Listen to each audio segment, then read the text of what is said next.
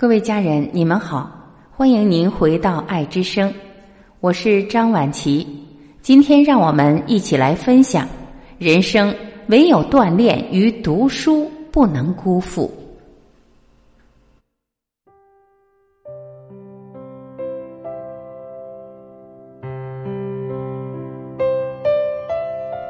身体和灵魂总要有一个在路上。人到了一个阶段。生活开始给你做减法，当灵魂升起，看着疲于奔波的自己，成为自己生活的旁观者，你才能找到自己的节奏。独而思，两个人因为外在决定是否在一起，因为内在而决定在一起多久。虽然我们一再强调。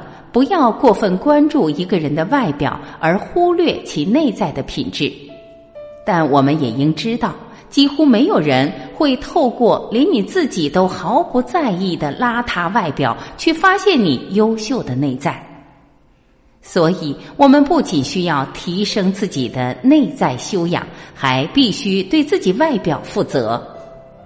不管长相如何，锻炼久了。减脂塑形，精力充沛，可以遇见全新的自己。不论学历如何，读书多了，内心充实，精神丰富，腹有诗书气自华。把跑步坚持下来会发生什么？一，越来越勤奋。跑步是一个人从懒惰到勤奋的过程，这个过程。会让你摒弃越来越多的坏习惯，拖延症也会被治愈。每个坚持跑步一年以上的人都不会是一个懒惰的人。二，抗压能力越来越强。现代生活的压力越来越大，而跑步的人每天抽出一到两个小时，会缓解一天大部分的压力，心情自然会舒畅。身体的强壮，品性的改变，也会让一切压力变为浮云。三会早起，跑步的族群不会睡懒觉，因为生活更规律，跑步的消耗会让睡眠更踏实高效，因此会养成早起的习惯。四魅力会增加，由于形体的改变，各种激素的分泌会让美丽值大大提升。因为跑步而得到的自信也会异于常人。把读书坚持下来，又会发生什么呢？三毛说：“读书多了，容颜自然改变。许多时候，自己可能以为许多看过的书籍都成过眼烟云，不复记忆。其实，他们仍是潜在气质里，在谈吐上，在胸襟的无涯。”当然，也可能显露在生活和文字中。一、刺激精神。研究表明，保持精神亢奋可以减缓老年痴呆症和精神错乱，因为保持你大脑的活跃和忙碌，可以防止它失去能力。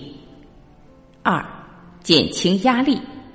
无论你在工作上、个人交际中，或者生活中其他无尽的事情中承受多大的压力，当你沉浸于一个好的故事时，压力会消失不见。三、提高记忆力。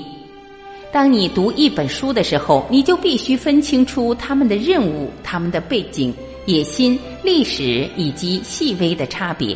同时，也必须记住贯穿故事中多角的复杂情节。大脑是一个很奇妙的器官，它能很轻松的记住这些东西。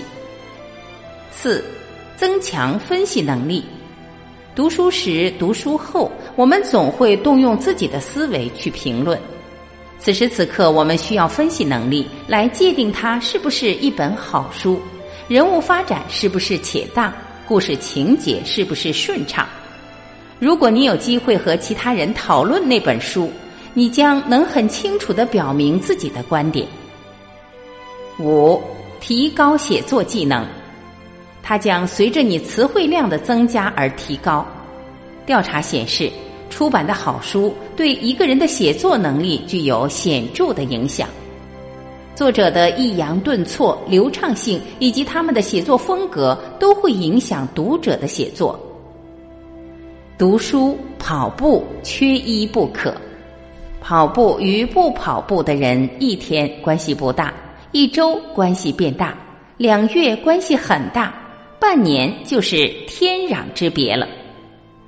据说十年之后，就是一种人生对另一种人生不可企及的鸿沟。